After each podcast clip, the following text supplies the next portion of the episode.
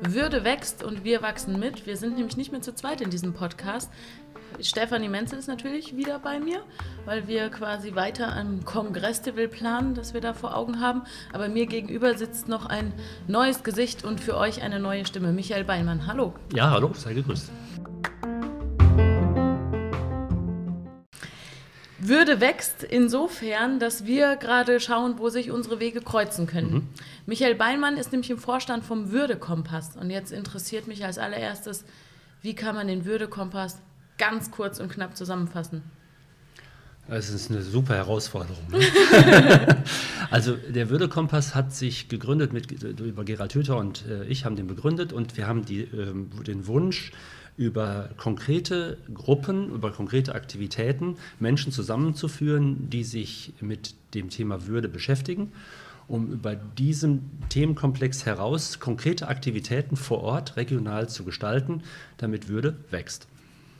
Das klingt doch gut. Das war doch sehr kurz und knapp. Was Danke. ich mich natürlich jetzt frage, du machst ja nicht hauptberuflich Würde, ne? Also wie kommt man dazu? Warum, warum hat dir die Würde gefehlt? Also nochmal, das ist ja spannend, deswegen danke, dass du das Wort gerade gesagt hast. Die Würde wächst, also Würde wächst ja, das ist ja das Schöne, weil es die Würde nicht gibt, sondern ja. es gibt Würde und äh, es gibt Würde. Quatsch, Würde ist eine Haltung, die da ist und ich habe ganz viel gemacht und äh, gerade als Social Marketer, als neuer Beruf, heißt also Soziales und Wirtschaft, Ethik und Wirtschaft verbinden. Und das habe ich seit 20 Jahren, 25 Jahren gemacht, habe da auch einiges zu äh, geschrieben und war selbstständig und habe irgendwie immer gemerkt, da fehlt ein Kern. Es fehlt irgendwas in meinen ganzen Tätigkeiten. Und als ich dann Gerald äh, kennengelernt hatte und wir gesprochen haben, habe ich gemerkt, das Thema Würde, das ist es. Mhm. Ja, genau das ist das Thema, wo mein Herz, mein, meine Sehnsucht erfüllt ist und ich dann nicht mehr suche, weil Würde geht über die Identität hinaus. Okay, das ist tatsächlich, ich habe hier deine ähm, Visitenkarte liegen. Mhm. Da steht drauf, Würde beginnt dort, wo die Identität aufhört. Ja. Ähm, wo spürst du das besonders oder wo wird dir das immer wieder bemerkbar? Ähm, es ist so, wenn, ich, äh, wenn, ich, wenn wir uns in unseren Identitäten beginnen, äh, mhm. begegnen, dann ist es ähm, oftmals ein Meinungsaustausch, ein Faktenaustausch, ein Austausch zwischen ähm, irgendwelchen Sachverhalten oder Fakten. Und die Schwingung ist eine andere, wenn das erstmal nach hinten fällt und wir uns gemeinsam in einem Feld begegnen, das würdevoller oder würdevoller ist oder würdevoll ist.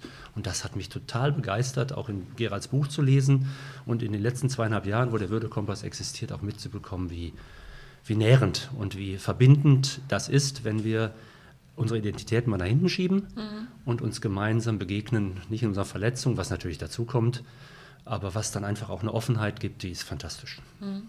Und ihr seid ja auch sehr aktiv, ihr habt ganz viele lokale Gruppen und ja. es werden immer mehr. Ähm, wir waren auch ganz aktiv. Wir, äh, wir meine ich, äh, Stefanie, guck sie dabei an. Wir planen ja zurzeit ein Würde-Kongress-Festival. Das soll im August 2020 stattfinden. Und die Idee war von Stefanie, okay, nur Kongress reicht mir nicht, nur Festival ist mir zu, zu viel Spaß, zu wenig Inhalt. und äh, so ist die Kombination entstanden, ein Würde-Kongress-Festival. Das planen wir gerade. Genau. Stefanie, erzähl mal, warum sitzen wir drei hier? Wann sind, seid ihr beide euch begegnet? Wann bist du Michael begegnet? Also der äh, Ursprung war vielleicht sogar der gleiche. Ich habe mich natürlich schon ewige Zeiten, ich bin ja schon ein bisschen älter, mit dem Thema Würde beschäftigt. Das ist einfach was, was mich schon sehr lange bewegt, weil ich ja sehr viel in Seminaren und Einzelberatungen unterwegs bin und das immer ein Thema ist, was ich merke, äh, wo was fehlt oder wo vielleicht, wie du das eben auch gesagt hast, so mein Herz was gesucht hat und die Sehnsucht da war, was zu finden.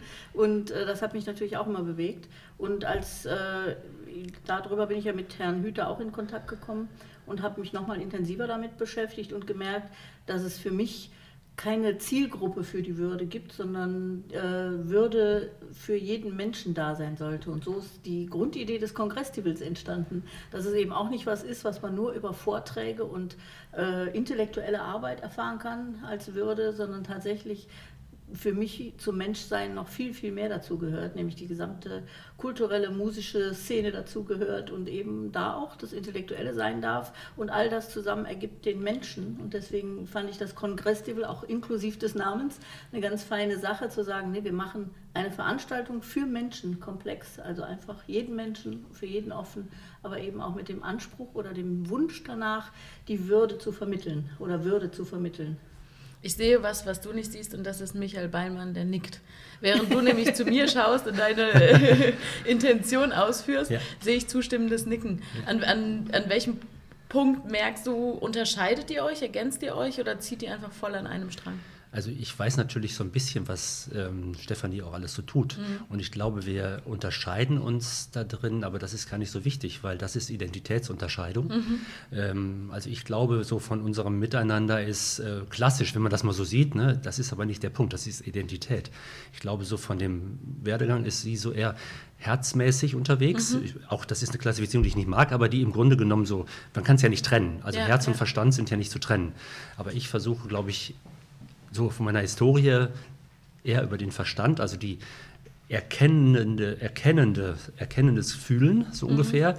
Und ich glaube, da ist so ein, könnte ein Unterschied sein, obwohl ich nicht glaube, dass sie nicht denken möchte. Das ist Quatsch. Aber so, das ist, glaube ich, so ein Unterschied, aber das ist gar nicht der wesentliche Punkt.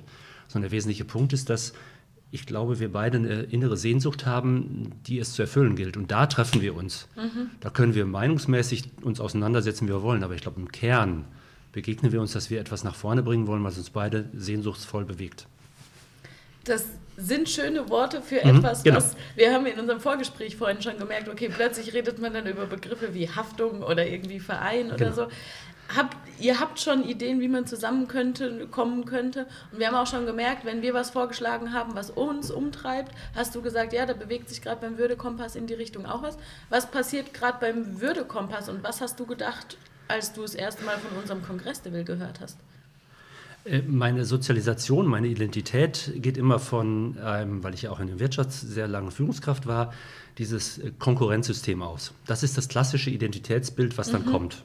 Da sagt immer, oh, was machen die da? Mhm. Hilfe, lass mich, nein, bitte, das könnte was sein. So, und äh, das, das, war der war erste, da? das war der erste okay. Go. Das mhm. ist klassisches altes Muster, was hochkommt. Bei mir. Und da habe ich dann, da haben wir uns dann getroffen und haben uns ausgetauscht und dann habe ich schon da gemerkt, da ist irgendwie eine Verbindung über die erste Idee hat nicht geklappt, weil wir, da haben wir gesagt, das funktioniert beide nicht, weil das ist nicht Stefanie mhm. und das ist die heraus, die, diejenige, die das jetzt federführend für mich macht. Nicht alleine, aber federführend. Mhm. Und da haben wir gemerkt, ähm, da ist was anderes, was mehr spielt. Und da glaube ich, ist im Grunde so die Situation von ähm, diese Co-Kreativität auch ja. immer mehr zu lernen und sich mehr und mehr zu vertrauen und diesen altes, dieses alte Muster nach hinten zu schieben, was natürlich immer mal hervorkommt. Ja. Und da freue ich mich total darauf, ähm, gemeinsam zu gucken, sich vielleicht auch zu reiben und auch dieses Praktische dann gemeinsam zu lösen. Und ich kann mir sehr gut vorstellen, dass es nicht immer harmonisch ist, weil das ist einfach menschlich, wenn man mhm. sich zwischendurch mal außen. Aber es ist vollkommen okay. Das ist das Lernen miteinander. Und deswegen freue ich mich sehr darauf, das gemeinsam in eine Form zu bringen, wenn ihr das, also die das wollen, mhm. weil ich bin nicht der Würdekompass, sondern ich bin mhm. Teil des Würdekompass. Und ich hoffe, dass ihr auch Teil des Würdekompasses in welcher Art auch immer werdet oder seid. Genau. Das sind die ganzen vielen Fragen, die jetzt noch genau. offen sind. Ähm, Würde wächst und das ist eben ein Prozess und wir sind gerade noch am Anfang äh, der Planung des Kongresstivals. Aber es ist ja schon mal ganz spannend zu sehen. Ich habe vorhin mal so gesagt, es wäre so schade, eure ganzen Kompetenzen zu verschenken. Also wir wollen natürlich auch nutzen, was ihr alle schon aufgebaut habt. Du hast es ganz pragmatisch formuliert, ist nicht neu, was ihr macht, ist nicht neu, was wir machen. Ähm, präzisier mal, wie du das meintest. Aber du stellst ja spannende Fragen. Super. Ähm, ich glaube, was ist, die Frage ist, was ist neu? Mhm. Und ähm, neu ist vielleicht die Zusammensetzung der Menschen, um was Neues zu kreieren. Nur grundsätzlich ist Würde nicht, ist Würde nicht neu, mhm. sondern Würde ist ein, und das schreibt Gerald auch so schön, äh, Würde ist ein Bewusstseinsprozess, eine Haltung, die uns nicht bewusst ist und die wir uns gegenseitig durch was auch immer den Spiegel im anderen gegenüber bewusst machen. Mhm. Und das finde ich das Reizvolle. Das heißt also, ich glaube, der an, nicht ich glaube, sondern ich bin mir immer sicherer durch die zweieinhalb Jahre des Würdekompass, dass der andere mir zeigt, das ist ein Unterschied zur Meditation, ähm, dass, dass ich im Grunde genommen sage, der andere zeigt mir, inwieweit mein Verhalten würdevoll ist. Das heißt also, auf dem Kissen kann ich mir mein würdevolles Verhalten wunderbar immer mhm. verdeutlichen. Das ist super. Ich kann auch mit dem Herzen sein und alles ist super. Und ich kann im Verstand sein, alles ist super. Nur wenn wir das nicht miteinander in den Austausch bringen, in den Fluss bringen, dann, dann kann ich so viel meinen, würdevoll zu sein, wie ich will, aber bin ich nicht, weil der andere das mir ja. nicht spiegelt. Ja. Da äh, habe ich sie jetzt nicht nicken sehen, aber ich weiß, dass sie innerlich genickt hat, weil ich, weil ich Stephanies Arbeit jetzt mittlerweile so gut kenne, dass das genau auch dein, mhm. deine Überzeugung ist, dass das Ganze eben, wir nutzen immer das Beispiel an der Schlange in, am, im Supermarkt, ja, an der ja. Kasse mhm. passiert und eben nicht abgeschlossen im Yogazimmer oder ja, so. Genau. genau. Ähm, wie ist dein Gedanke? Also was, worauf blickst du, wenn du an den Würdekompass jetzt denkst? Also worauf freust du dich? Ich freue mich sehr, da einfach eine größere Strahlkraft noch zu entwickeln. Und ich finde es natürlich genial, wenn man an so, in, in, so Bereichen sich da auch überschneidet, auch von der Einstellung her. Und natürlich so weiß, die, äh, ja, dieses, äh, wie du das jetzt gerade beschrieben hast, würde ich ja sagen, das ist eine Resonanz. Ja? Genau. Also ich kriege mhm. das zurück, was ich ausstrahle.